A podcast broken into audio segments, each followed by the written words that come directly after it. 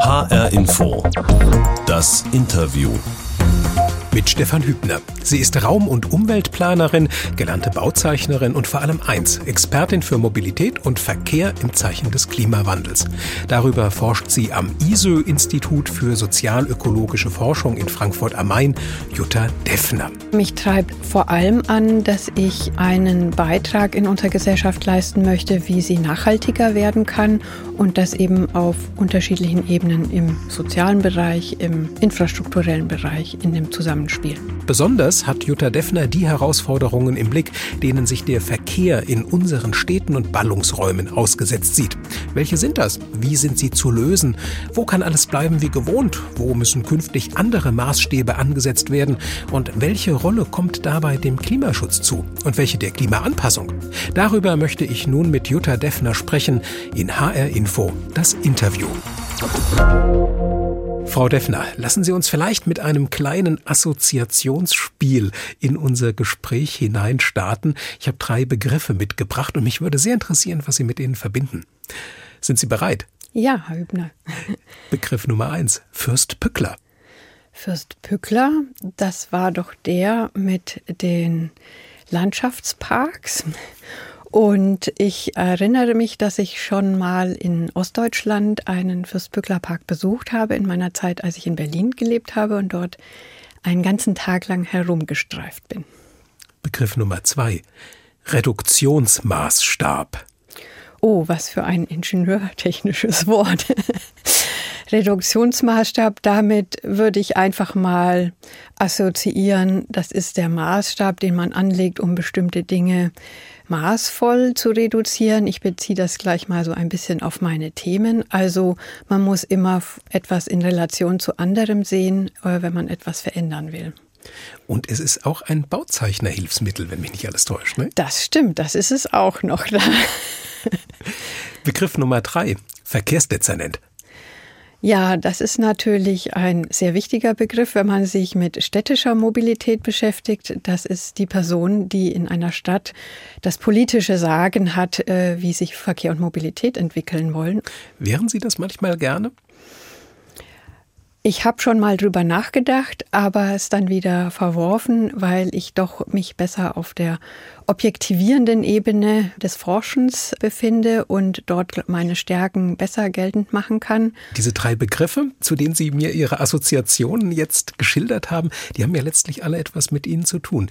Die Verkehrsdezernenten von Frankfurt, das sind Menschen, mit denen Sie immer wieder auch zu tun haben in Ihrer Arbeit. Der Reduktionsmaßstab, klar, der nimmt Bezug auf Ihre Ausbildung als Bauzeichnerin. Und der Fürst Pückler, Sie haben mir im Vorfeld erzählt, dass Sie eigentlich mal Landschaftsgestalterin, Landschaftsarchitektin Architektin werden wollten, Jutta Deffner.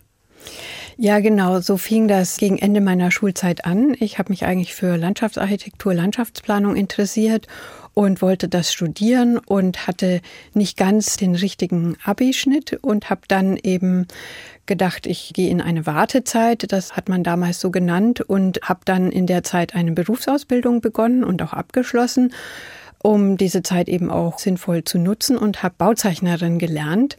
Und während dieser Zeit der Berufsausbildung habe ich dann mich nochmal weiter informiert, drüber nachgedacht, verschiedene Universitäten besucht und habe dann entschieden, Raum- und Umweltplanung zu studieren und nicht Landschaftsplanung.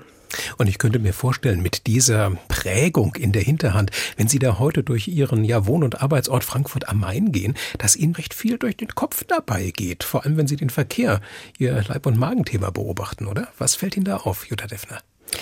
Ja, also am meisten fällt mir in Frankfurt auf, dass man den Verkehr nicht ohne die gesamte Stadt natürlich denken kann. Das ist wahrscheinlich überall so, aber durch meine, ich sage mal, berufliche Geschichte ist natürlich die Stadtplanung, Stadtentwicklung und auch die ähm, Gestaltung der Freiräume und eben die Gestaltung des Verkehrs aus meiner Perspektive sehr stark verwoben.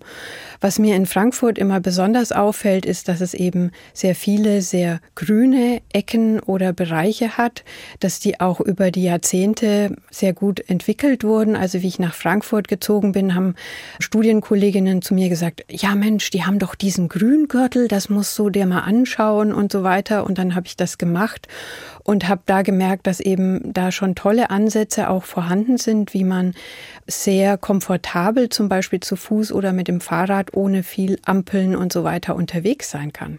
Aber trotzdem gibt es, wenn wir beim Beispiel Frankfurt am Main bleiben, in der Stadt sicher noch einiges zu tun, wie sich die Verkehrs- und Mobilitätssituation in den nächsten Jahren ja verändern lassen muss, gerade auch wenn es um Aspekte des Klimawandels geht.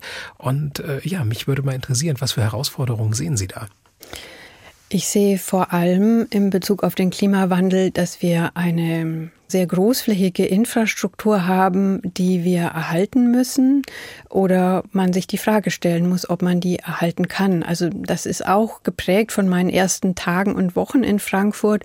Ich kam an einem Sonntagnachmittag mit einem gemieteten Auto nach Frankfurt und bin auf diesen großen Autobahnen herumgefahren, die alle leer waren am Sonntagnachmittag und habe mir gedacht, was ist denn hier los? Was haben die denn hier hingebaut? Und wenn man das aus heutiger Perspektive betrachtet, klar, zu Stoßzeiten ist diese Infrastruktur voll und ausgelastet, aber es gibt ganz viele Zeiten, und das haben wir jetzt während Corona auch gesehen, wo diese Infrastruktur der Stadt auch Fläche wegnimmt, die wir vielleicht für anderes gerade in Zeiten des Klimawandels viel nötiger hätten, nämlich qualitätvolle Freiräume, die vor allem zur Klimaregulierung auch taugen. Jetzt ist ja das ISO-Institut, für das Sie arbeiten, eines, das auch immer nach Lösungen für Probleme sucht. Und das, was Sie jetzt gerade geschildert haben über die Ausfahrtstraßen hier in Frankfurt, wie würden Sie das denn jetzt angehen und lösen? Ich meine, man kann ja jetzt schlecht eine Fahrspur über die andere klappen, wenn die gerade nicht gebraucht wird. Ja, das kann man natürlich nicht machen. Das geht nur in schönen Modellspielen oder so. Ähm, vielleicht sind die Ausfallstraßen auch gar nicht in dem Sinn, dass zuvorderste Problem. Aber wenn man sieht, wie viele Plätze, die eigentlich den Namen gar nicht verdient haben, weil sie vor allem Autoabstellflächen sind oder Kreuzungen sind, wie man die eigentlich umgestalten könnte, kommt man schon auf andere Ideen. Wir haben ja gleichzeitig die Aufgabe, das Klima zu schützen. Das heißt, vor allem im städtischen Raum weniger motorisierten Verkehr eigentlich zu haben. Und weniger motorisierter Verkehr heißt auch weniger Autos.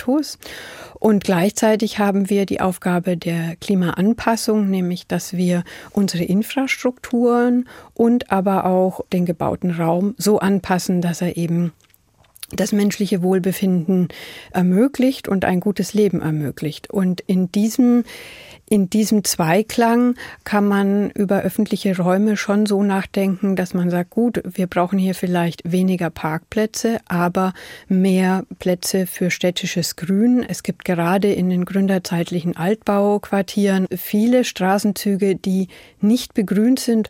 Und da müssen wir eigentlich schon zu Lösungen kommen, die eine Klimaregulation ermöglichen. Aber man könnte dann zum Beispiel hingehen und unterirdische Garagen bauen, dass man oben mehr Platz für Begrünung Begrünung hat? Oder was könnte da eine Lösung sein? Man kann natürlich sagen, ja genau, die Autos müssen jetzt noch mehr unter die Erde. Ähm, das ist die teuerste Lösung, würde ich mal sagen. Also ein Kfz-Stellplatz in einer Tiefgarage kostet in der Bauherstellung 23.000 Euro in etwa. Wenn man jetzt noch bedenkt, dass sich in den nächsten Jahren und Jahrzehnten Rohstoffe, also vor allem auch Baustoffe, sehr stark verteuern werden, ähm, kann man sagen, ja, das ist so die Luxusvariante. Da würde ich eher auch daran ansetzen, brauchen wir überhaupt so viele Autos? Wir haben heute den Maximalstand in Deutschland an privat angemeldeten Kraftfahrzeugen. Ähm, ich glaube, es sind 49 Millionen. Und die stehen also alle überall rum, egal ob sie jetzt im öffentlichen Raum stehen oder in Tiefgaragen.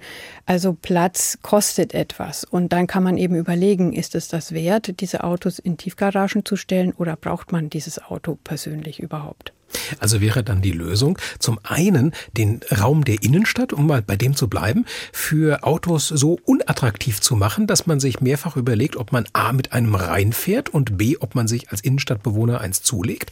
Und zweitens wäre damit verbunden, die übrigen Möglichkeiten, mobil zu sein, so auszubauen und so attraktiv zu machen, dass man ganz bereitwillig darauf zurückgreift? Genau, also wir haben leider die Situation, dass nicht überall Synergien bestehen natürlich. Also wir können sagen, Klimaschutz heißt im Verkehr- und Mobilitätsbereich, dass wir eben zu einer Multimodalität, das heißt zu einer Vernetzung und Nutzung von verschiedensten Verkehrsmitteln kommen und nicht allein auf das Auto angewiesen sind. Und gerade städtische Räume eignen sich schon heute dazu, die Mobilitätsbedürfnisse nur zu einem ganz kleinen Teil eigentlich mit dem Auto befriedigen zu können. Das heißt, wenn ich ein Auto nutze, also es geht hier überhaupt gar nicht darum zu sagen, ich darf ein Auto nicht mehr im städtischen Raum nutzen, aber es muss mir persönlich vielleicht nicht gehören, weil ich es nur alle drei Wochen mal fünf Stunden oder einen Tag benötige. Und dieses Auto kann dann sehr kostengünstig, weil es von mehreren Personen genutzt wird, irgendwo im Quartier abgestellt werden. Das ist ja in Frankfurt auch schon erlebbar, dass es in sehr vielen Stadtvierteln wirklich auch gutes Carsharing an attraktiven Standorten gibt. Da ist sicher noch einige einiges zu tun.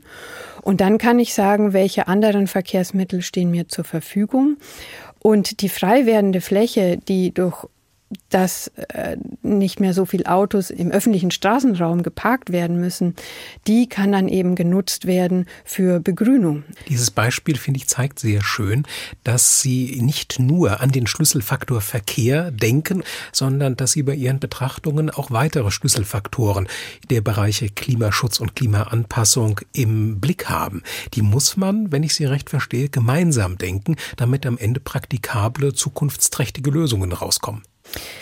Ja, das fällt mir natürlich als Querschnittsexpertin sozusagen immer sehr schnell auf, weil schon allein von dem her, wie ich ausgebildet wurde, immer an diese äh, Verknüpfungen gedacht wurde in der Raumplanung.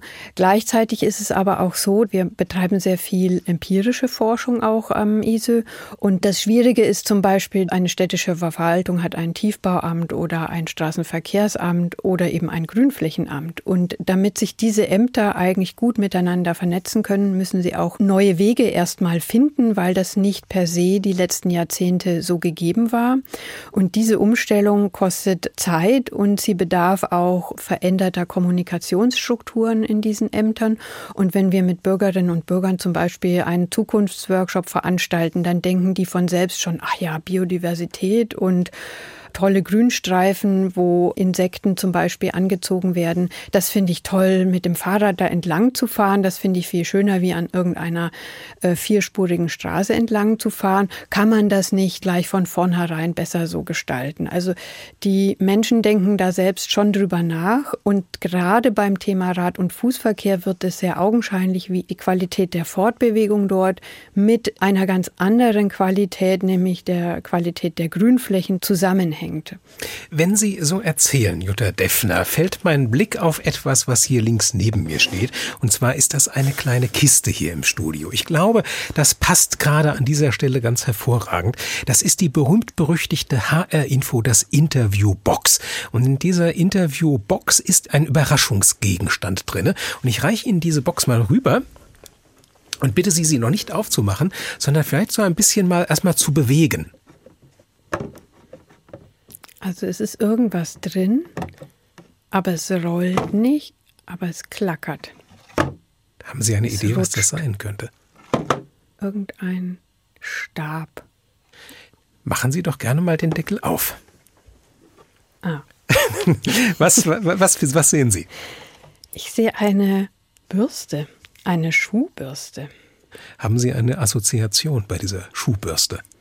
Also ganz spontan natürlich, dass ich auf der staubigen Straße entlang gewandelt bin und mir hinterher die Schuhe wieder abbürsten möchte.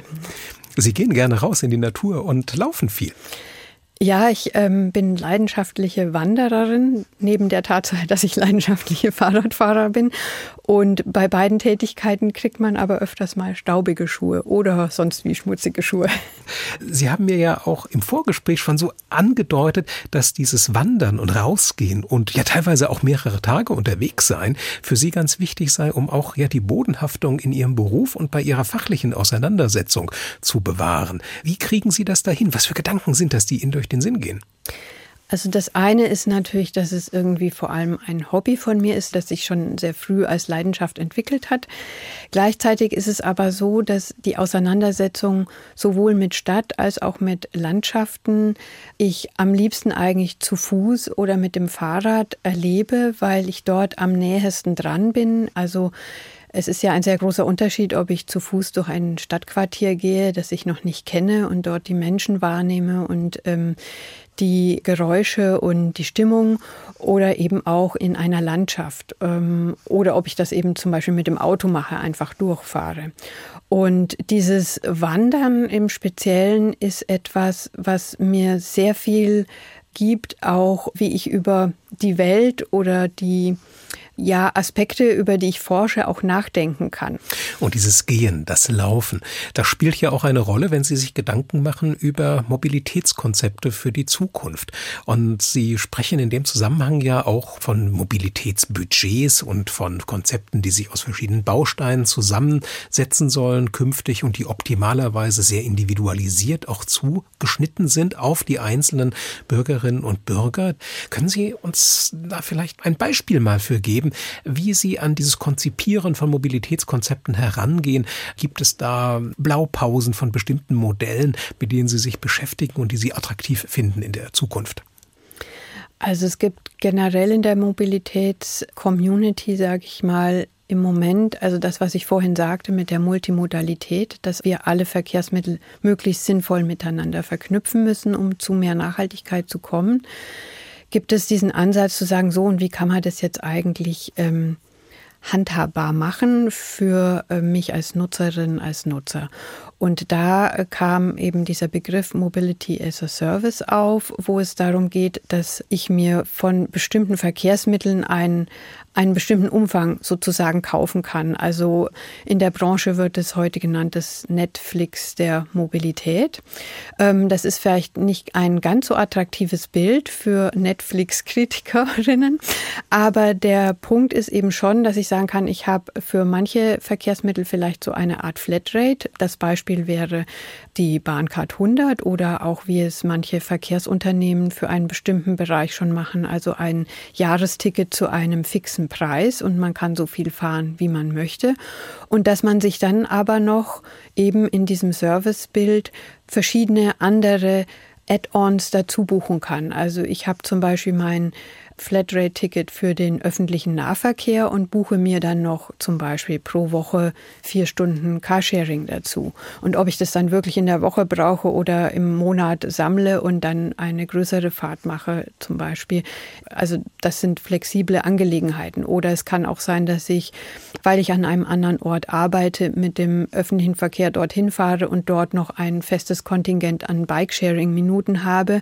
Dann muss ich nicht mein eigenes Fahrrad mitnehmen. Und und ich habe dann ein festes Budget, das ich eigentlich überschauen kann. Ich kann mit diesem Betrag pro Monat oder pro Jahr sehen, was ich dafür alles benutzen kann. Die meisten Autofahrer ähm, wissen das nämlich eigentlich nicht, wie viel ihr Auto so das Jahr über kostet. Ähm, das wird nur meistens über die Fixkosten so angenommen.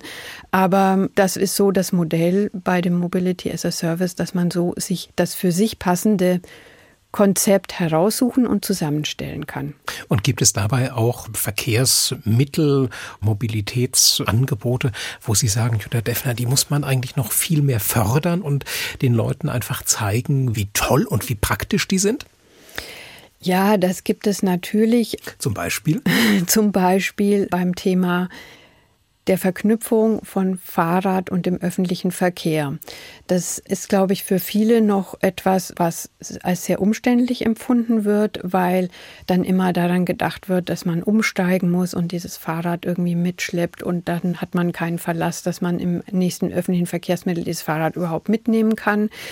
Aber wenn man es dann macht, merkt man, dass es eigentlich doch an den meisten Stellen schon sehr gut funktioniert und man dadurch einen unheimlich großen Radius bekommt. Also einen Ausflug zu machen, zum Beispiel einen Kurzurlaub, drei Tage, mit der Bahn irgendwo hinfahren und das Fahrrad mitzunehmen, um vor Ort mobil zu sein und nicht deswegen das Ganze mit dem Auto zu machen, ist ein unheimlich entspannendes Konzept auch und man lernt den Ort, an dem man ist, nochmal anders kennen. Das andere, was nicht so ähm, bekannt ist und man, glaube ich, immer sehr viel erklären muss, ist tatsächlich das Thema Carsharing. Das ist für viele Menschen, glaube ich, noch sehr schwer vorstellbar, weil immer dieses Bild entsteht, oh, da muss ich ganz genau planen, wann will ich wohin fahren und wie lang brauche ich und ah, wo muss ich dann das Auto wieder zurückgeben. Und da gibt es ja zum einen diese Konzepte, dass es ähm, ja diese Endzeit, also wann muss ich das Auto wieder zurückgeben, sich sehr flexibilisiert hat. Dass generell so mit in Verbindung mit Apps Carsharing eigentlich schon sehr spontan und flexibel nutzbar ist, dort wo eine gute Ausstattung vorhanden ist. Das erlebt man, glaube ich, erst, wenn man es dann ausprobiert. Aber ich gebe zu, ähm, sobald man am Stadtrand ist oder dann eben außerhalb von den Großstädten, ist Carsharing noch eher ein schwerfälliges Konzept. Aber jetzt nochmal mit dem Blick in eine Zeit in 20, 30 Jahren, so wie ich Sie verstehe, Jutta Deffner, Ihre Optimalvorstellung von Verkehr, dann von Mobilität, dann ist möglichst viele Verkehrsmittel in einem individuellen Mix so zu nutzen, dass man viel weniger auf das Auto angewiesen ist als momentan, um dann eben Straßen, Parkplätze etc. auch rückbauen zu können, um beispielsweise mehr Grünflächen zu bekommen in die Stadt, die dann wieder ein besseres Stadtklima mit sich bringen. Also wenn wir an die Städte denken, dann würde ich sagen, ja genau, das ist eigentlich ein sehr wichtiger Schlüssel, weil da so viele Dinge mit dem übermäßigen Autoverkehr zusammenhängen, die uns behindern, die Großstädte, vor allem aber auch kleinere Städte, als lebenswerten und ja gesunden Ort zu erhalten und weiterzuentwickeln. Also dieses Erfordernis der Klimaregulierung in den Städten ist meines Erachtens sehr wichtig und es wird planerisch schon bearbeitet, aber dass es wirklich passiert, das ist noch zu wenig. Auf der anderen Seite ist es durchaus so, dass wir darüber nachdenken müssen, was Klimaanpassung im Verkehr noch heißt, nämlich wir haben uns angewöhnt, entfernungsintensive Mobilitätsstile zu pflegen. Also das heißt, durch unser Mobilitätssystem, wie es ist, wird sehr viel Entfernung sozusagen einfach zurückgelegt, die manchmal vielleicht gar nicht notwendig ist. Und das befördert auch wiederum, dass wir bestimmte Verkehrsmittel brauchen und ständig ausbauen und die sehr viel Ressourcen verbrauchen. Also jetzt nicht nur im Klima Schutzaspekt, also jetzt beim Autoverkehr, sondern auch der Ausbau von Bahninfrastruktur ist etwas sehr ja kostenintensives und sehr zeitintensives. Und wir natürlich gleichzeitig aber überlegen müssen, was können wir uns in Zukunft unter den Bedingungen auch des Klimawandels welche Art von Infrastruktur können wir erhalten und wo steckt unsere Gesellschaft Ressourcen hinein, um diese Infrastrukturen zu erhalten. Also zum Beispiel die Schieneninfrastruktur ähm, muss sich enorm verändern, zum Teil um durch die Klimawandel Veränderungen, also Hitze, Stürme, Stark- oder Dauerregen, um da resistenter zu sein. Das trifft natürlich auch für die Straßenverkehrsinfrastruktur zu. Und das heißt, das kostet alles Geld. Das heißt, wir brauchen auch hier eine andere Ressourcenverteilung, wie wir das im Moment vielleicht haben, um zum Beispiel den öffentlichen Verkehr als Rückgrat der Verkehrswende, also für den Klimaschutz, aufrechterhalten zu können und weiter auszubauen. Können Sie eine Prognose geben, wie lange das dauern wird, bis ein zufriedenstellendes Ergebnis erzielt wird oder wie lange es höchstens noch dauern darf? Also bestimmte Teile der Infrastruktur werden ja sowieso regelmäßig erneuert, weil sie sich abnutzen, verschleißen. Aber sowohl bei Straßen als auch bei Schienen, bis etwas grundsätzlich ausgewechselt wird, das sind ja schon Jahrzehnte. Also ich denke mal, wir können nicht noch mehr bauen, weil der Umbau erfordert sehr viel Ressourcen, auch personell, die zum Teil gar nicht mehr da sind, also Bauunternehmen und so weiter, die kommen gar nicht nach. Und das heißt, wenn wir die Infrastruktur erneuern, wenn es nicht sowieso in einem Zyklus der Erneuerung liegt, bedarf das natürlich zusätzlicher Investitionen. Darüber muss man sich im Klaren sein und an bestimmten Stellen wird sich das nicht vermeiden lassen. Als Beispiel die Erneuerung von Brückenbauwerken. Aber im städtischen Bereich werden ja auch Straßenbahnschienen und so weiter, ähm, alle paar Jahrzehnte müssen die ausgewechselt werden. Und in dem Zuge können solche Anpassungen dann gemacht werden. Aber es gibt sicher auch eben Punkte, wo kurzfristiger etwas verändert werden kann, bei Straßenbelegen zum Beispiel. Oder eben, wenn solche Umbaumaßnahmen im Straßenraum stattfinden und man sagt, hier wird jetzt die Verkehrsfläche sowieso verändert, weil eine andere Straßenaufteilung Radwege, Gehwege, Autobereiche verändert werden, dann wird in dem Zuge auch begrünt und dann hat man das gleich dort mit verortet. Nur solche Maßnahmen bedürfen auch einer ja oft langen Vorbereitung, weil das dann kleinteiligere Konzepte sind, wo auch die Bürger mit beteiligt werden sollen und müssen und das dann natürlich auch im Vorlauf wiederum oft ein bisschen länger dauert. Und Jahrzehnte, das hat mich jetzt etwas schockiert, als Sie das sagten. Jahrzehnte dauert es, weil der bürokratische Apparat bei uns so schwerfällig ist. Nicht nur, sondern ich finde, es ist wichtig, da zu differenzieren, zu sagen, also wir haben ein gewisses Planungsrecht, das sich sehr ausdifferenziert hat und dadurch sehr lange Planungsvorläufe sind. Je nachdem, um was es geht, gibt es Umweltverträglichkeitsprüfungen, die zum Beispiel den Aspekt der Klimaanpassung schon mit einbeziehen, also nicht nur Umweltfolgen allgemein, sondern auch mit einbeziehen, inwiefern diese Infrastruktur für den Klimawandel auch gerüstet ist. Gleichzeitig gibt es, dass Bewohner und Bewohnerinnen stärker mitreden dürfen, wie die Städte gestaltet werden. Auch das braucht Zeit. Und das Dritte ist, und das höre ich in letzter Zeit immer öfter und äh, gibt mir sehr zu denken. Also wir haben eigentlich schon einen totalen Fachkräftemangel im Bereich Mobilität und Verkehr. Also die Städte sind nicht mehr gut in der Lage, gutes und genügendes Personal für all diese Umbaumaßnahmen eigentlich, die durch die Verkehrswende zum Beispiel erforderlich werden, einzustellen. Also das heißt, es gibt zum Teil auch zu wenig Personal und es gibt dann wie Sie sagen, noch gewisse Verwaltungsstrukturen, die das Ganze nicht vereinfachen. Das ist das, was ich vorhin sagte, also dieses Vernetzdenken, ähm, also etwas, dass diese einzelnen Sektoren oder Amtsbereiche noch nicht optimal zusammenarbeiten und sich da auch erst schrittweise und langsam etwas verändert. Ich nehme aus Ihren Worten mit, Jutta Deffner, Erstens, es ist sinnvoll, die verschiedenen Schlüsselfaktoren des Klimawandels und auch der Klimaanpassung gemeinsam zu denken, wenn es darum geht, Lösungen zu finden. Ich nehme mit, vor dem Hintergrund der finanziellen Ausstattung oder der Ressourcenausstattung im Allgemeinen ist es besser, die bereits vorhandenen Strukturen klimafit zu machen für die Zukunft. Und als drittes noch ein Appell, mehr Stellen zu schaffen in dem Bereich Klimaanpassung, damit wir wirklich mit den Herausforderungen der Zukunft zurechtkommen werden. Mehr Stellen nicht nur schaffen, sondern es müssen unheimlich viele Menschen ausgebildet werden in diesen Bereichen. Vielen Dank, Jutta Deffner, Mobilitätsforscherin vom Frankfurter ISÖ-Institut für sozialökologische Forschung. Und das war HR Info, das Interview, der Podcast. Ich bin Stefan Hübner und wenn Sie unseren Channel abonnieren, dann verpassen Sie keine Ausgabe mehr von unserem Podcast mit der Box.